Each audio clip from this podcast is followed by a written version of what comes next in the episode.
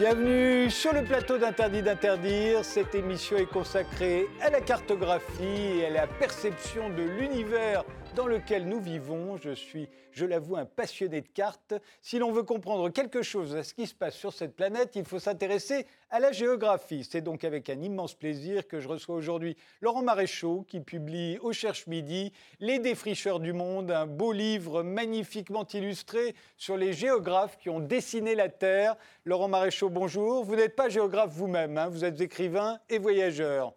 Oui, mais c'est mes lectures et mes voyages qui m'ont euh, conduit à être géographe.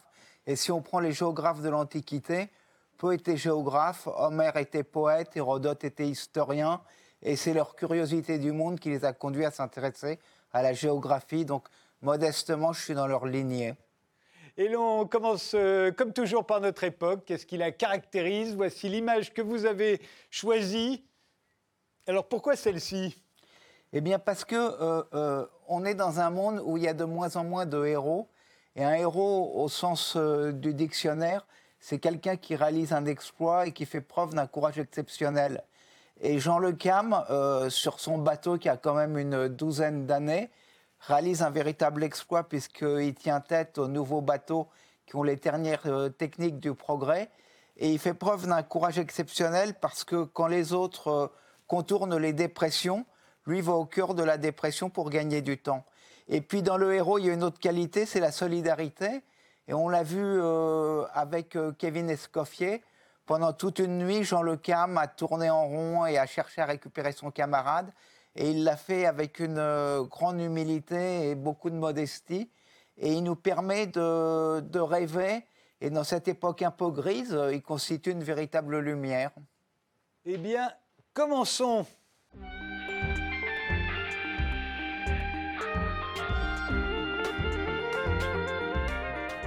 Alors Laurent Maréchaux, avant d'attaquer plus particulièrement votre livre, euh, euh, il faut comprendre euh, quelque chose, me semble-t-il, c'est que les cartes, c'est un art difficile et pour cause, les cartes du monde que nous connaissons aujourd'hui et que nous utilisons sont toutes fausses. Il faut quand même le rappeler, je propose de regarder euh, la carte la plus connue, euh, celle qu'on apprend à l'école. C'est une projection de Mercator. On reviendra sur Mercator tout à l'heure parce qu'il fait partie de ces géographes euh, qui ont défriché le monde. Mais cette carte de Mercator, telle que nous la connaissons, elle est complètement fausse. C'est-à-dire que les distances, la forme des pays est juste, mais les distances sont fausses.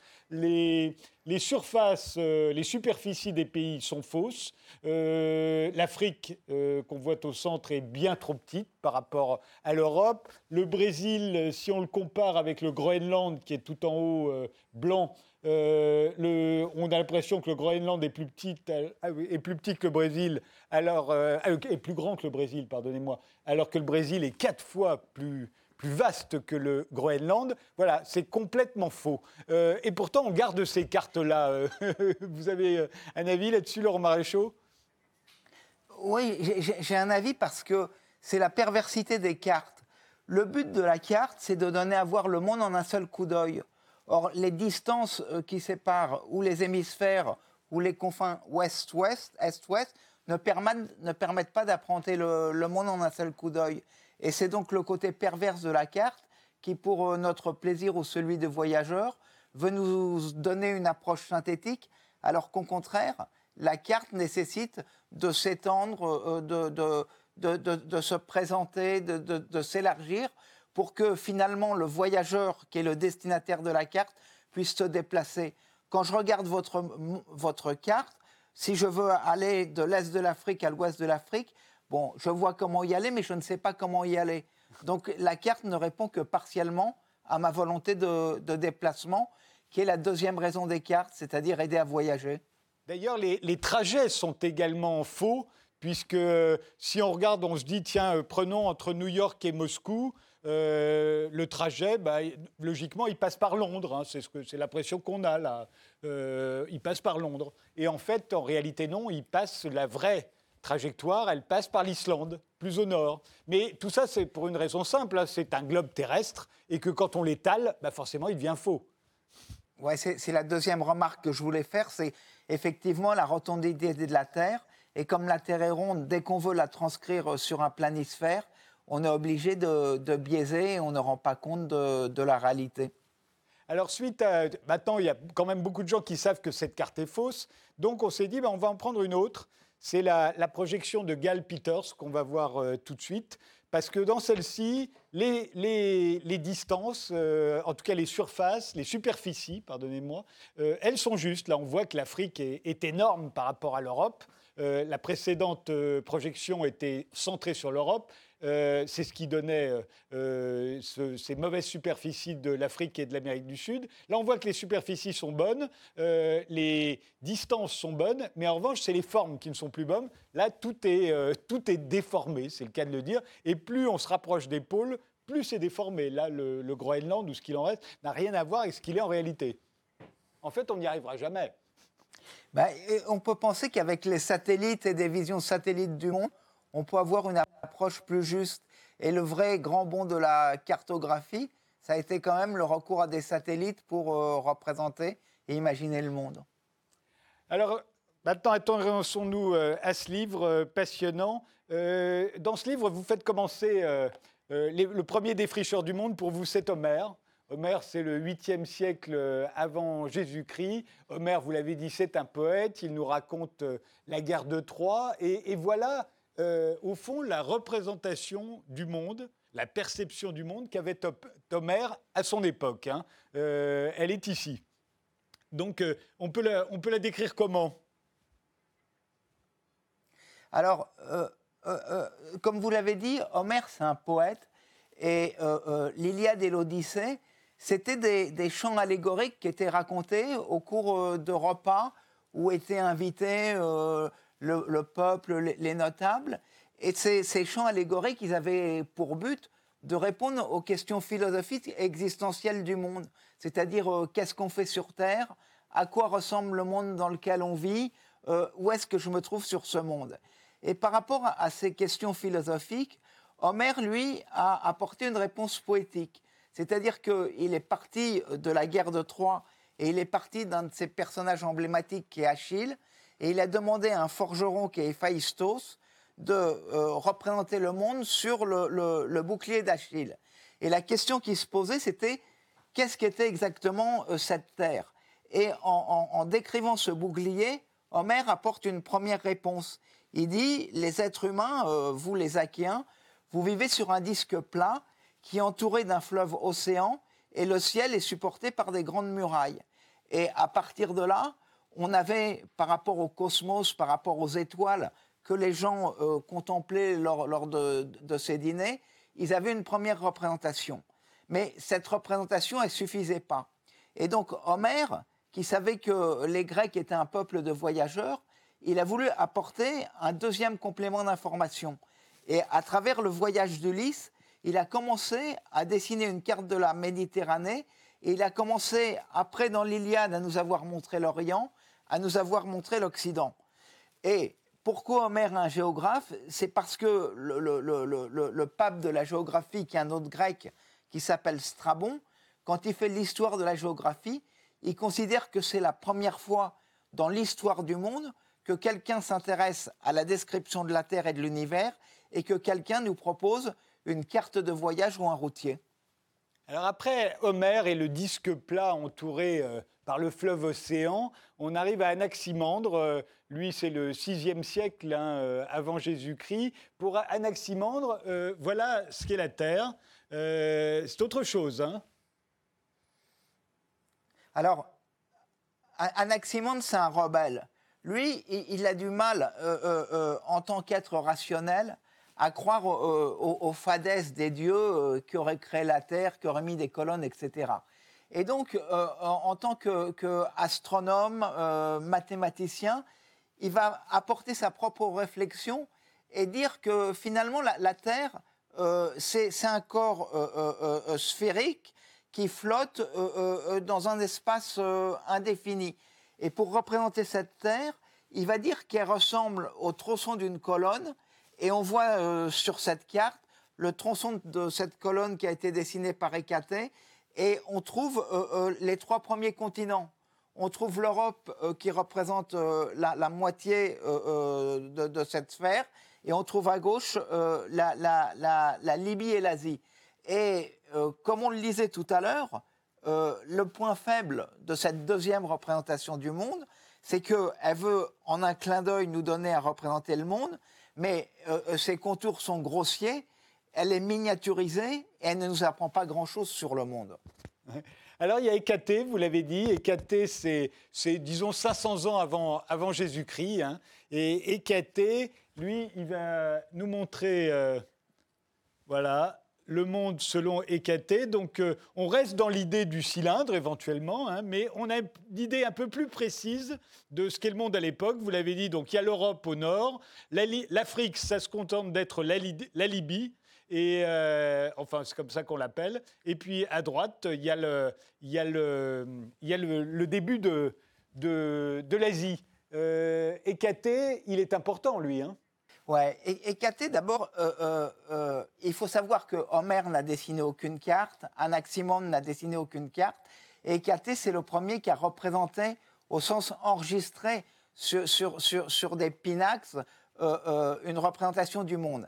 Alors, à la différence d'Hérodote, il apporte quand même euh, quelque chose de colossal. C'est que sur la carte, il met des fleuves et il met quand même quelques indications topographiques ou géométriques. On, on voit les, monts du Caucase, on, voit les grands fleuves, et on commence à, voir les confins et on commence à avoir une représentation plus détaillée. Maintenant, si je veux me déplacer avec cette carte, je peux aller nulle part parce que si je veux aller d'un point à un autre, je sais où je me trouve. Je suis en Libye, en Europe ou en Asie, mais je ne sais pas par où passer et je ne connais pas les difficultés du terrain. Hérodote, euh, vous l'avez cité, Hérodote, euh, euh, lui, ça compte beaucoup parce que c'est le... ah non, c'est Aristote. Hérodote, lui non plus, ne, ne dessine pas de carte, mais on va le voir, ça, c'est la représentation du monde, la perception du monde selon euh, Hérodote. Là, ça commence à, se, préciser, hein, notamment du côté de l'Asie. Alors, et, ce qui est très intéressant chez Hérodote, c'est qu'Hérodote, ce n'est pas un géographe, c'est un historien. Et la préoccupation de cet historien, c'est que les générations futures puissent se souvenir de ce qui s'est passé. Et ce qui a marqué cette époque, c'est les guerres, qui opposé euh, euh, les Perses aux Grecs. Et lui, donc, pour, euh, raconter ces guerres, il dit, je vais prendre mon bâton de marcheur et je vais me rendre sur le terrain afin de voir, d'une part, quelle est la topologie, quelles étaient les difficultés naturelles auxquelles ils étaient confrontés, et surtout avoir des témoignages oraux des peuples qui se sont battus et qui racontent quels étaient les modes de vie, quelles étaient les habitudes, comment les gens étaient vêtus. Et Hérodote est le premier qui va euh, ajouter, je dirais, de, l'ethnographie et de la sociologie pour donner un sens aux cartes. Il va commencer à indiquer les populations et euh, euh, il, va faire en sorte que ces cartes puissent être utilisées ou puissent servir à d'autres hommes politiques pour poursuivre leur politique de conquête. Alors il faut bien euh, euh, réaliser qu'à cette époque-là, tout le monde pense que la Terre est plate hein, encore. Et il faut un, formidable effort d'imagination pour imaginer qu'on est sur autre chose qu'une Terre plate. Alors c'est là où, tout à l'heure vous, avez mentionné Aristote, et Aristote est, le premier euh, qui va dire que, la, Terre est une sphère. Alors si c'est le premier à dire que la Terre est une sphère, euh, pour lui, elle est concave, convexe, mais elle reste immobile.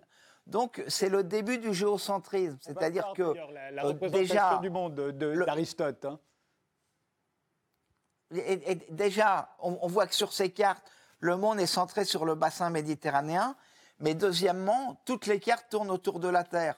C'est-à-dire que Aristote reconnaît euh, que la Terre est une sphère concave et convexe, et qu'au-dessus, il y, a, les sphères des, étoiles et des lunes, mais la Terre ne bouge pas, elle reste immobile, et on peut supposer que les étoiles et les lunes peuvent bouger, ce qui n'est pas vrai pour les étoiles. Alors là, on l'a vu, c'est la représentation sphérique, mais on va voir ce qu'il imagine au, milieu, euh, Aristote. Alors il faut rappeler que Aristote, c'est le, professeur d'Alexandre le Grand. Hein. C'est lui qui va lui, expliquer comment est le monde, et ensuite Alexandre, à l'âge de 20 ans, va s'élancer pour le conquérir. Euh, le monde à ce moment-là, le système d'Aristote, le voilà. Alors, dans ce que vous venez de dire, c'est très intéressant parce que c'est la finalité de la géographie. C'est-à-dire que la, géographie, elle doit permettre aux conquérants euh, de conquérir, donc, d'aller en quête de nouveaux espaces, de se déplacer et de savoir comment les atteindre, et ensuite de les administrer. Mais la géographie, elle ne peut évoluer dans la mesure où on n'a pas d'avion et pas de satellite uniquement par les conquêtes militaires. Et quand Aristote euh, euh, part aux confins de l'Asie, il emmène avec lui des, des, correspondants de guerre qui sont censés noter euh, tous les pays qu'il traverse, noter les distances, noter la faune. Et la deuxième chose qu'il fait pour faire plaisir à Aristote, c'est qu'il demande à ses capitaines, quand ils arrivent à l'Indus, de construire un bateau et de rentrer par la mer. Et on voit que ce sont les conquêtes militaires qui permettent à la géographie de progresser, alors que la géographie permet aux conquêtes militaires de progresser. C'est la poule et l'œuf. Alors ensuite arrive Ératosthène, qui lui va bénéficier des conquêtes d'Alexandre, donc on en sait beaucoup plus. Voilà le monde tel que se le représente euh, le monde grec après les conquêtes d'Alexandre. On voit que c'est allé beaucoup plus loin du côté de l'Inde. Hein. ils sont allés jusqu'à l'Indus, vous l'avez dit. Euh, mais on voit aussi que de l'autre côté, euh, on a découvert la Grande-Bretagne. On commence à se rapprocher de l'Arctique. Alors, avant toute chose, il, faut quand même rendre à Eratosthène ce qui appartient à Eratosthène. Avant lui, la géographie n'existe pas. Et c'est le premier qui a cherché un nom pour euh, euh, dénommer euh, le travail de cartes et de bibliographie qu'il fait. Et c'est le premier qui a, pensé appeler cette science de la représentation du monde géographène. Et géographène, il y a le mot géo qui veut dire terre.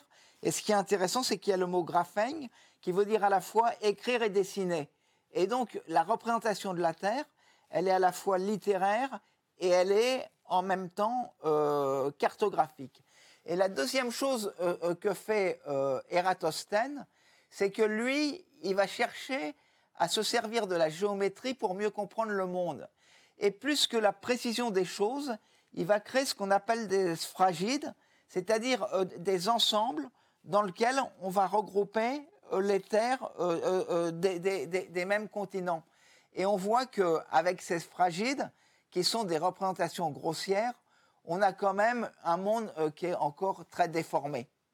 Mais c'est marrant de voir que l'Italie, par exemple, la botte, elle est assez proche de la réalité. Et si on s'approche euh, bien de la Grèce, par exemple, c'est un peu la même chose. On commence à avoir des notions, en dépit du fait qu'on ne peut pas s'élever dans les airs, euh, qu'on n'a pas de satellite, on commence à, dessiner un peu plus précisément. Hein.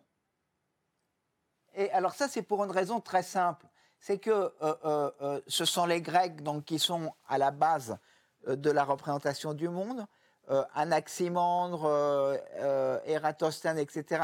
Ils ont vécu soit le long de la Turquie, soit en Italie, soit le long de la Libye. Et ils décrivent des espaces où ils ont tous voyagé et où ils ont pu mesurer eux-mêmes la réalité des choses et l'apprendre. Alors, on voit bien que l'Afrique, il y a très peu de gens qui vont en Afrique personne ne connaît. Donc ça reste quand même très imagé. Et en dehors d'Alexandre, il y a peu de gens qui ont été aux confins de l'Asie. Donc c'est ce contact direct avec les territoires où ils ont vécu qui permet justement d'affiner les contours du bassin méditerranéen par rapport aux autres grands volumes et aux autres grands espaces. Et, alors la découverte de la Grande-Bretagne, de la Scandinavie, euh, le moment où on s'approche de l'Arctique, euh, c'est contemporain d'Alexandre, ça?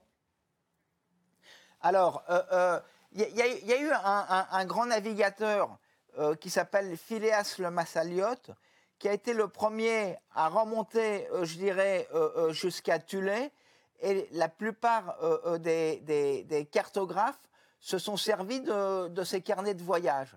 Et ça explique bien comment évoluer la cartographie. C'est-à-dire que si vous prenez euh, les grands cartographes, ils étaient souvent dans des ports et il, prélève, il prélevait le livre de bord des bateaux, il le recopiait et il leur rendait. Et ce sont les, les, marins euh, qui ont permis justement à la cartographie de progresser. Et alors, ce qui est intéressant, c'est que on, est toujours dans le même système. Si les marins ont besoin de cartes pour eux naviguer, c'est eux qui font progresser les cartes. Et à un moment, euh, euh, c'est là où la géographie va se bloquer. Parce que les marins n'auront plus assez de cartes pour avancer, notamment pour se rendre dans, les Indes. Et les cartes ne pourront pas évoluer parce que les marins ne peuvent pas y aller. Alors là, on arrive à, Ptolémée. Euh, Claude Ptolémée, c'est le deuxième siècle avant Jésus-Christ. Ptolémée, lui. Non, non, après Jésus-Christ. Après, Jésus-Christ, pardonnez-moi, ma langue a fourché. là, on commence à voir le globe terrestre. Hein. Alors, Ptolémée, c'est le premier qui a fait une map monde, mais Ptolémée, c'est un, mathématicien. Lui, il, a assez peu voyagé, et son obsession, a été de, recenser 8000 points à travers le monde et de trouver les coordonnées en longitude et, latitude.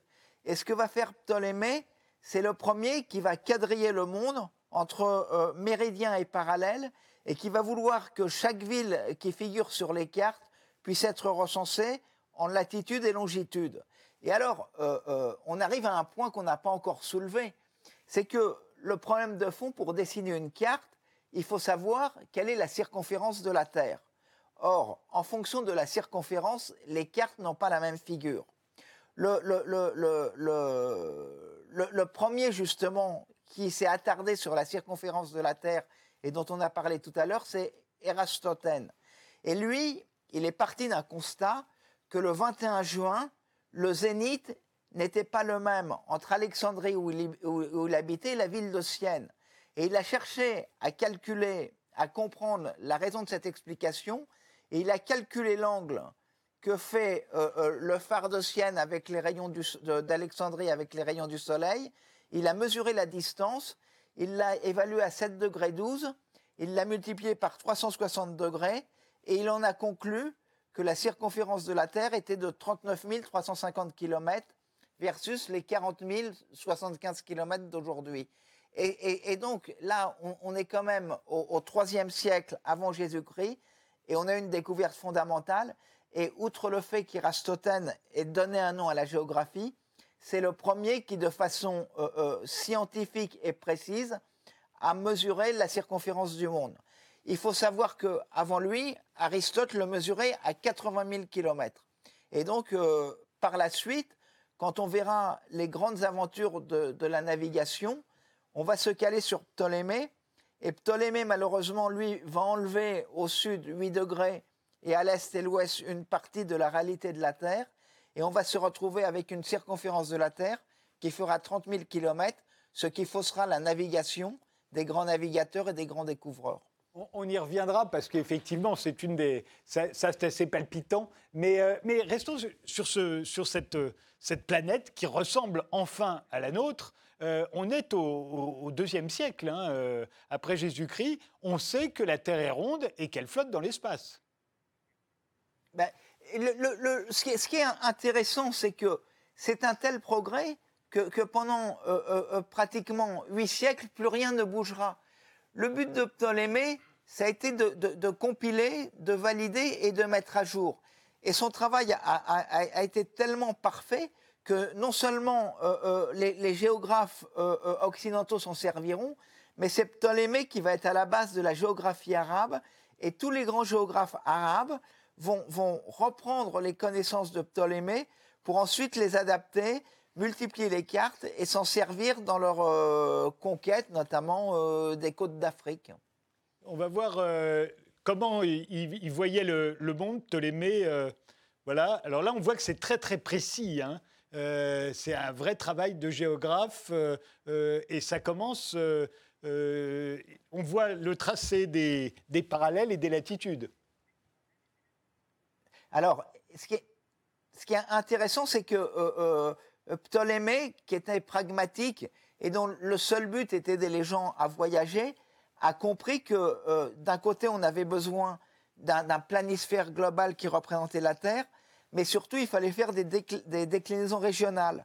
Donc Ptolémée, non seulement ne s'est pas contenté de faire une carte du monde, mais il a fait 26 cartes régionales qui permettent donc aux marins, aux commerçants, etc., quand ils se déplacent, de se situer avec plus de précision. On fait une pause. Laurent Maréchaux, on se retrouve juste après et on a encore beaucoup de cartes à regarder, toutes tirées évidemment de votre livre.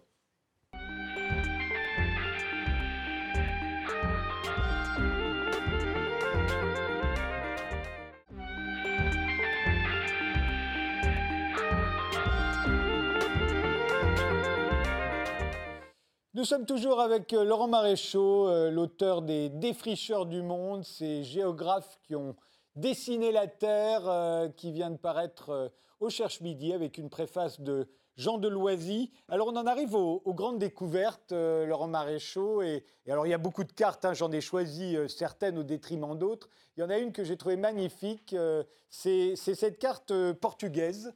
Dont on ne connaît pas l'auteur d'ailleurs. on l'appelle la carte de Cantino, je crois, hein, c'est ça, parce que c'est le nom de celui qui la, qui la possédait. Et elle est fantastique, cette carte, quand on la regarde, parce qu'elle est d'une précision hallucinante. Hein. Et en plus, les dessins qui représentent les villes, les comptoirs euh, autour de l'Afrique sont magnifiques. Oui, alors il y, a une raison, c'est que euh, dans la conquête du monde, on a euh, deux royaumes qui sont prédominants. Il y a d'un côté le Portugal et de l'autre l'Espagne. Et les grands navigateurs, ou en tout cas euh, les navigateurs qui vont se mettre au service des Espagnols et des Portugais, vont être les premiers déjà à descendre jusqu'au euh, sud de l'Afrique avec euh, Vasco de Gama qui passera le cap de Bonne-Espérance. Et ils vont tenir des carnets de bord et des livres de bord et ils vont pouvoir rapporter à des gens dont on parlera peut-être comme Béhaïm le, le, fruit de leurs expéditions. Et c'est la compilation euh, de ces cartes maritimes et des livres de bord de ces grands marins qui permet à la fois aux cartes de s'étendre et qui permet aux cartes de s'enrichir. Par exemple, quand les navigateurs comme Diego Cam vont découvrir le Gabon ou la Guinée, ils vont rentrer euh, dans les estuaires, ils vont voir la population, ils vont commencer à faire des petites expéditions, ils vont rapporter euh, des dessins d'animaux et ils vont permettre aux illustrateurs euh, de donner des, couleurs et de la vie à, ces cartes maritimes à l'origine. Alors, ce qu'il faut bien voir aussi, c'est que le Portugal, au moment où on fait cette carte, est à la pointe du progrès en Europe. Hein. Euh, euh, il a les meilleurs astronomes, il a les meilleurs marins, les seuls capables de descendre, de contourner l'Afrique. C'est un exploit à l'époque. Ils vont aller jusqu'en Inde, puis au Japon, ce qui est absolument extraordinaire. Euh, et cela bien avant les autres. Hein. Ils ont une avance extraordinaire à ce moment-là. Et, ils ont un, un atout qui n'est pas négligeable, c'est qu'ils ont le soutien des papes, parce que c'est le pays le plus catholique et déjà, euh, les papes se posent, euh, euh, sont préoccupés, par-delà la colonisation des terres, de pouvoir coloniser les âmes. Et donc, les, papes catholiques vont soutenir fortement et même financièrement le Portugal pour que derrière l'expansionnisme territorial se prépare déjà la, conquête des âmes. Et c'est essentiellement également pour des raisons financières parce qu'une une expédition coûte très cher. Il n'y a pas forcément euh, euh, des marins euh, portugais ou espagnols. Donc il faut avec des, des, des, Ducas, des, des Thaler, pouvoir acheter les meilleurs et enrouler les meilleurs équipages qui sont, qui sont disponibles sur le marché. Et ce qui est intéressant, c'est que Lisbonne va devenir à la fois la porte de sortie méditerranéenne, mais va également être le lieu de rencontre de tous les grands navigateurs. On verra à la même époque Magellan, euh, Christophe Colomb, euh, Benaïm, dîner ensemble, euh, se rencontrer, échanger leurs cartes, et ça va véritablement être la plaque tournante de la conquête du monde. Et, alors, il y a deux choses intéressantes. D'abord, on voit bien à quel point celui qui a de l'avance sur la cartographie, donc sur la géographie, a de l'avance sur tout le reste, et réciproquement. Plus on a de l'avance sur tout le reste, plus on va progresser en cartographie. Euh, mais ce qui est intéressant aussi, c'est que les Portugais arrivent au Japon et les Japonais ont parfaitement compris le problème et ils les virent. C'est-à-dire qu'ils ne veulent pas de ces types qui, sous couvert de venir de faire du commerce, viennent conquérir les âmes, comme vous l'avez dit. Et ils vont persécuter euh, les, prêtres, les quelques prêtres qui arriveront à débarquer. Ils vont les persécuter pour ne pas être convertis euh, au christianisme. Alors, je, vais, ouvrir une parenthèse parce qu'il y a quelque chose de très important dont on n'a pas parlé et qui explique justement euh, pourquoi les Espagnols et les Portugais ont eu euh, cette prédominance. C'est-à-dire qu'autrefois, euh, euh, si vous preniez la République de Venise, par exemple, ou les, gros négociants allemands, ils passaient par Constantinople pour gagner l'Asie. Or, en, 1454, les Turcs se sont emparés de Constantinople. Et il n'y avait plus de, de conquête ni de voyage possible par terre. Et donc, la seule hypothèse, c'était donc euh, d'avoir recours à la navigation maritime. Et là se posait la question fondamentale, c'est est-ce qu'il faut passer par l'Est ou est-ce qu'il faut passer par l'Ouest Et quelle est la route la plus courte pour justement euh, euh, gagner le Japon avec ou sans missionnaire, avec ou sans martyr, et gagner également l'Inde? Alors, vous avez prononcé son, nom à plusieurs reprises, c'est Martin Behaim. Euh, Martin Behaim, euh, c'est le premier qui va faire un globe terrestre. Euh, il faut rappeler la, différence. Toutes les cartes que nous avons vues sont des maps monde. Une map monde, c'est une carte plane. Un globe terrestre, c'est un globe terrestre. Et voilà le premier, celui de Behaim. on est en 1492, une, une date importante. C'est la date à laquelle Christophe Colomb part à la conquête de ce qu'il ne sait pas être l'Amérique. Euh, et au même moment, il y a ce globe.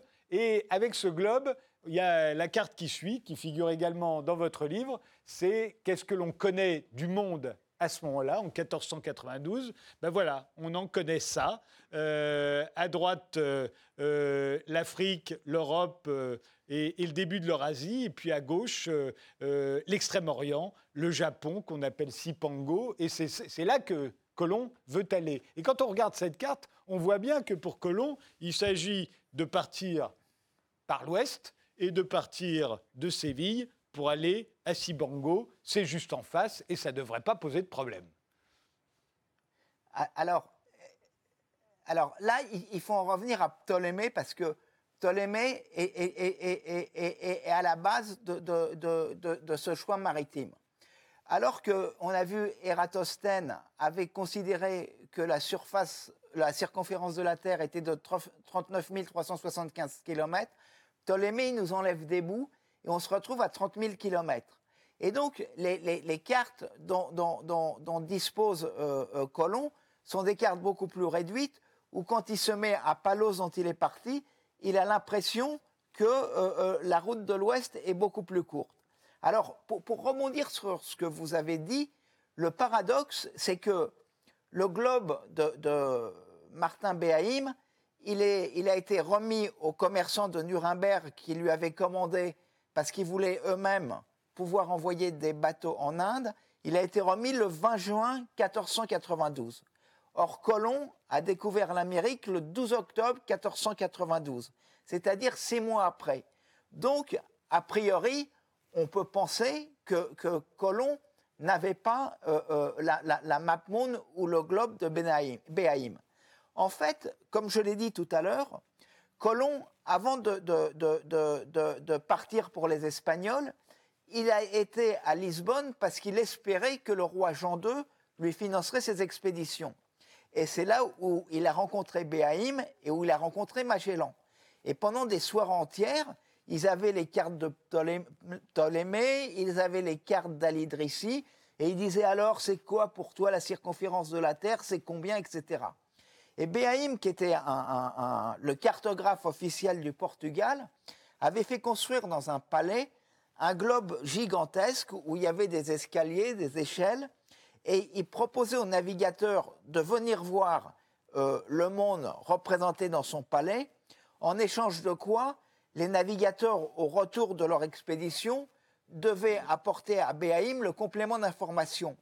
Et il est possible, il est possible que, que, euh, ait eu vent ou ait entendu parler de l'esquisse ou d'un continent américain et qu'il en ait parlé à Colomb, mais il ne l'a pas mis sur sa carte parce que, euh, ou sur son globe, parce que tant qu'on ne lui avait pas confirmé des visu l'existence, il ne voulait pas qu'on lui reproche de l'avoir mis.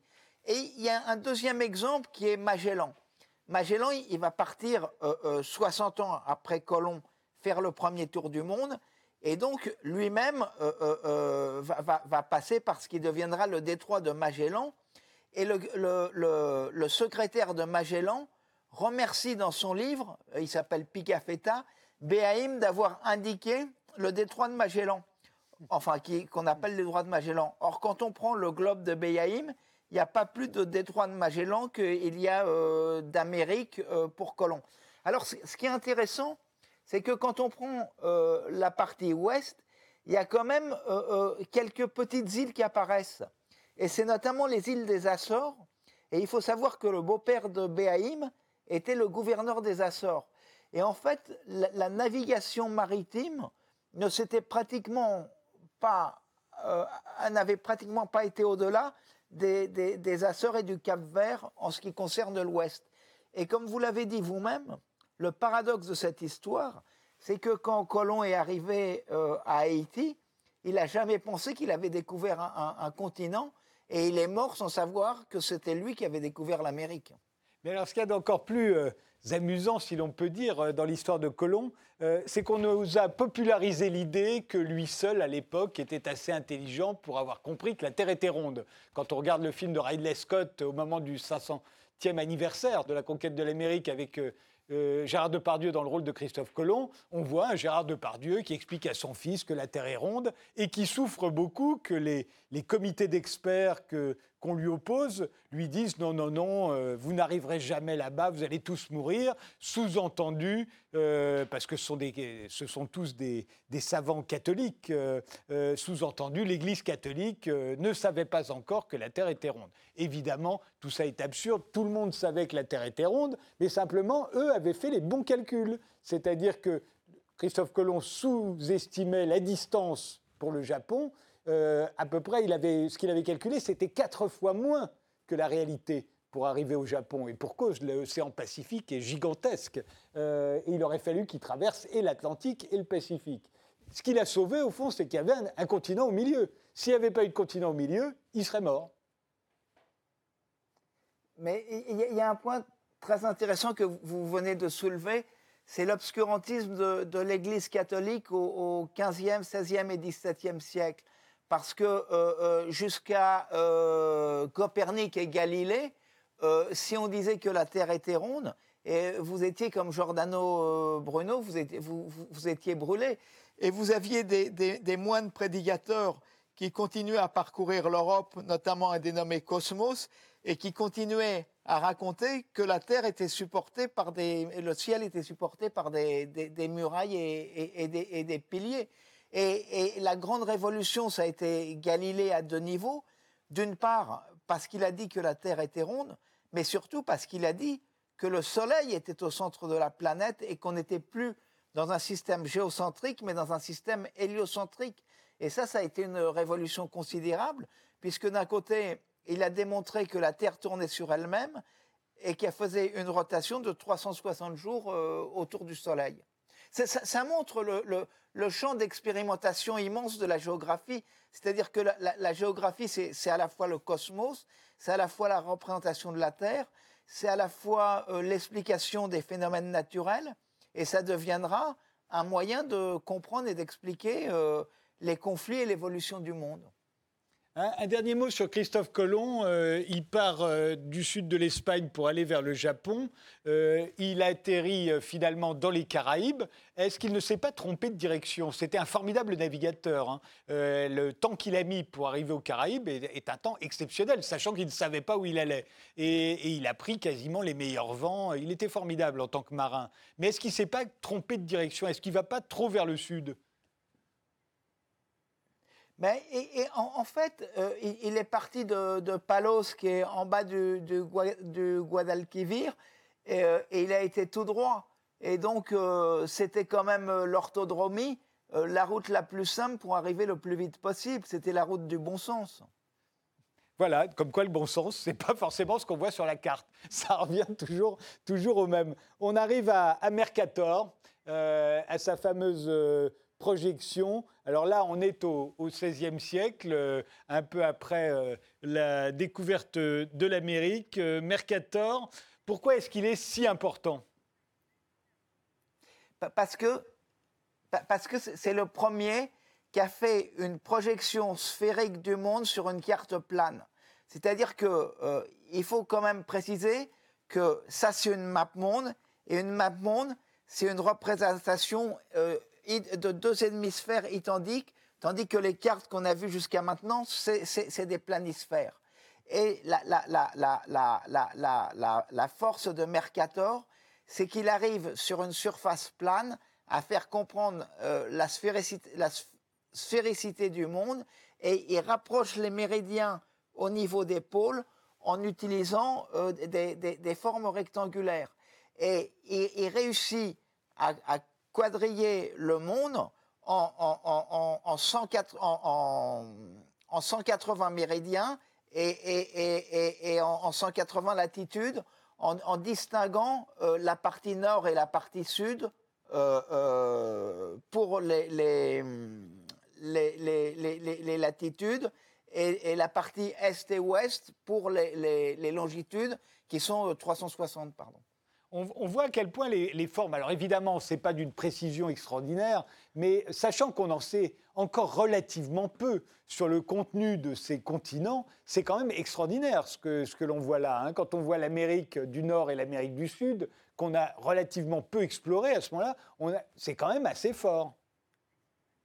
Alors, euh, euh, quand, on regarde le, globe qui est à gauche, il y a quand même une énormité monstrueuse. C'est-à-dire qu'il représente l'Australie qui serait pratiquement aussi grosse euh, que l'Amérique.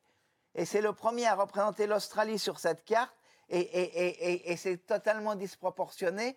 Et à ce, enfin, au jour où Mercator euh, euh, se lance dans, dans, la projection sphérique, personne ne connaît l'Australie, et c'est une pure imagination de l'esprit. Et, c'est dans sa carte la, première anomalie. Et la deuxième anomalie, c'est qu'il met Ceylan, qui s'appelle euh, Taprobana, beaucoup trop bas, sur l'autre hémisphère. Ouais. Non, mais on, voit bien que euh, on est encore, on tâtonne à ce moment-là, mais on a une représentation du monde qui commence à correspondre à la, nôtre. Et, et c'est pas par hasard si on continue d'enseigner aux enfants euh, la géographie à partir des projections de Mercator. Ce qu'on regardait euh, au début. Ces cartes-là qu'on nous apprend aujourd'hui sont fausses, mais au fond, c'est à partir de lui qu'on a une représentation euh, assez proche de la réalité. Il y, a une autre raison. Il y a une autre raison qui est fondamentale, c'est que en fait, c'est le premier à avoir dessiné les fuseaux horaires. Et quand on a au 19e siècle défini euh, les décalages entre fuseaux horaires et autres, on s'est servi de la projection de Mercator justement pour euh, euh, établir la carte des fuseaux horaires et les décalages horaires entre les, lieux. Alors il y a encore beaucoup, beaucoup de cartes dans votre livre, Laurent Maréchaux. On ne va pas toutes les regarder, on va en regarder deux. une de la, France du XVIIIe siècle, à l'époque de Turgot. Voilà une carte routière et fluviale de la France du XVIIIe siècle. C'est assez extraordinaire. Alors là, on voit que euh, c'est l'économie, euh, c'est une représentation où on peut se déplacer, où on sait comment on fait pour aller d'un point à un autre. Les fleuves sont importants, tout comme les routes. Euh, c'est le XVIIIe siècle. Là, vraiment, ça devient très précis. Hein. Ah, alors, en, fait, on peut se demander pourquoi j'ai mis Turgot dans ce panthéon des grands géographes. Et en fait, euh, euh, la première partie de la géographie, on l'a vu avec les Grecs, c'est savoir où on se trouve. Euh, la deuxième partie, on vient de le voir avec les cartes maritimes, c'est comment se déplacer. Et la troisième partie, c'est Turgot qui se pose la question à quoi sert la géographie? Et pour Turgot, qui était intendant général et qui était le, le père du libéralisme, le bonheur, ça doit commencer par le progrès économique Et le progrès économique, ça doit s'accompagner de la libre circulation des marchandises et, des, denrées. Et donc, Turgot, premièrement, a été le premier à imposer le cadastre pour lever l'impôt de manière équitable. Et deuxièmement, il s'est dit, mais, mon, roi, il, a besoin, quand il veut investir euh, pour euh, euh, construire des routes, quand il veut créer des canaux maritimes, il, a besoin de disposer d'une carte géographique précise. Et il avait une deuxième obsession, c'est qu'il fallait recenser les populations et recenser les ressources naturelles et faire en sorte que les populations et les ressources naturelles puissent se trouver au même endroit au bon moment et au besoin se, déplacer ou migrer à l'intérieur.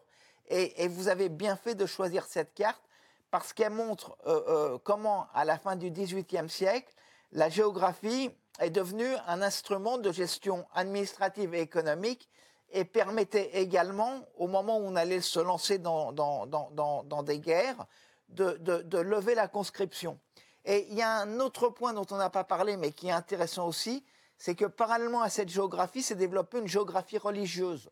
Parce que les évêques pour euh, lever euh, le denier du culte, ils avaient besoin de connaître euh, la répartition de leur diocèse, où se trouvaient leurs habitants, et, imposer les, malheureux paysans en fonction de la surface de leur propriété.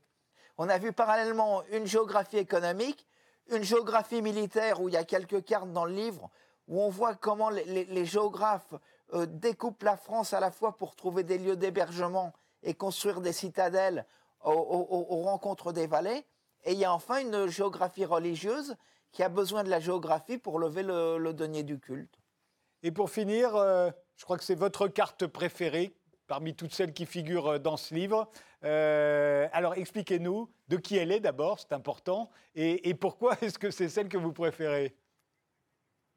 Alors, on, a vu que, que, la géographie avait des fins économiques, mais à un moment, on, continuait à, s'interroger sur la compréhension du monde. Et jusqu'à présent, on s'était intéressé aux lieux, mais on ne s'était pas intéressé aux correspondances, on ne s'était pas intéressé à l'influence du climat, on ne s'était pas intéressé à la météorologie. Et il y a un naturaliste qui s'appelle euh, euh, Alexandre van Humboldt, qui est né en, 1769, qui lui euh, va révolutionner la géographie parce qu'il va parcourir le monde à la fois euh, pour, relever les, températures, pour relever euh, euh, les spécimens, pour relever les plantes, mais également pour essayer de trouver des correspondances. C'est-à-dire qu'une fougère qui ramasse dans les Andes, il en a ramassé une similaire plusieurs années avant en Allemagne, et il, va pouvoir faire une carte géographie qui va être une carte des correspondances. Où on va pouvoir comprendre les cartes météorologiques, on va pouvoir comprendre euh, euh, les, cartes des climats. Et, pour ce faire, il va illustrer chacune de ces cartes de la végétation euh, qui, qui, pousse. Donc, à gauche, on a une carte des Andes. Il est parti à pied, il est monté jusqu'à 6300 mètres. Ensuite, on a une carte des Canaries, Tenerife. Ensuite, on a une carte de l'Himalaya. Et après, on a une carte des Alpes et des Pyrénées. Et, on voit donc que euh, sur la totalité du globe, il y, a, des correspondances en termes de climat, en termes de, on le verra également, de structure géologique, euh, et, également euh, en termes de, hum, voilà. Est-ce que d'où ça vous vient vous cette passion pour la géographie, pour les géographes? Alors, ma, première passion, c'est la lecture. De lecteur, je suis devenu voyageur parce que j'ai voulu aller voir euh, euh, euh, ce qui se passait dans les livres que j'avais lus, que ce soit Jacques London, Kessel, Conrad. Et, il se trouve que je me suis souvent retrouvé dans des pays en guerre. J'ai été en Afghanistan, j'ai été au Liban, j'ai été en Syrie. Et à un moment, j'ai voulu comprendre quelle était la cause de ces conflits. Et, Napoléon disait qu'un État avait la politique de sa géographie. Et, François Hollande, euh, à la fin de, son quinquennat, quand on lui demandait qu'est-ce qui avait été le plus important pour lui, il disait c'est la géographie. Et je crois qu'on ne peut pas, et, vous êtes journaliste, on ne peut pas comprendre le monde si on ne commence pas à s'intéresser à la géographie. Et il y a un grand géographe qui s'appelle Élisée Reclus qui disait que la géographie, c'était l'histoire dans l'espace, mais, que l'histoire, c'était euh, la géographie dans le temps.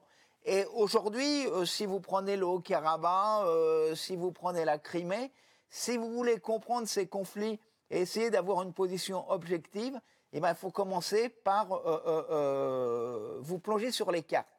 Et il y a une deuxième raison, c'est que le voyage, enfin, la cartographie, c'est un voyage. C'est-à-dire que c'est un moment d'émerveillement permanent. Et euh, quand on est amoureux des voyages, la cartographie, c'est le complément naturel. Grâce à vous, on a pu voir comment euh, le monde s'était constitué au travers de, d'abord euh, huit siècles avec les Grecs, et puis 25 siècles aujourd'hui. Et c'est un travail dans le temps où on voit le monde se dessiner. Et c'est un travail où on retrouve le même émerveillement que l'on a quand on voyage et qu'on découvre le monde. Merci euh, Laurent Maréchaux. Je rappelle euh, votre livre, Les défricheurs du monde, ces géographes qui ont dessiné la Terre, avec une préface de Jean de Loisy. C'est paru au Cherche Midi. Merci de nous avoir suivis et rendez-vous au prochain numéro.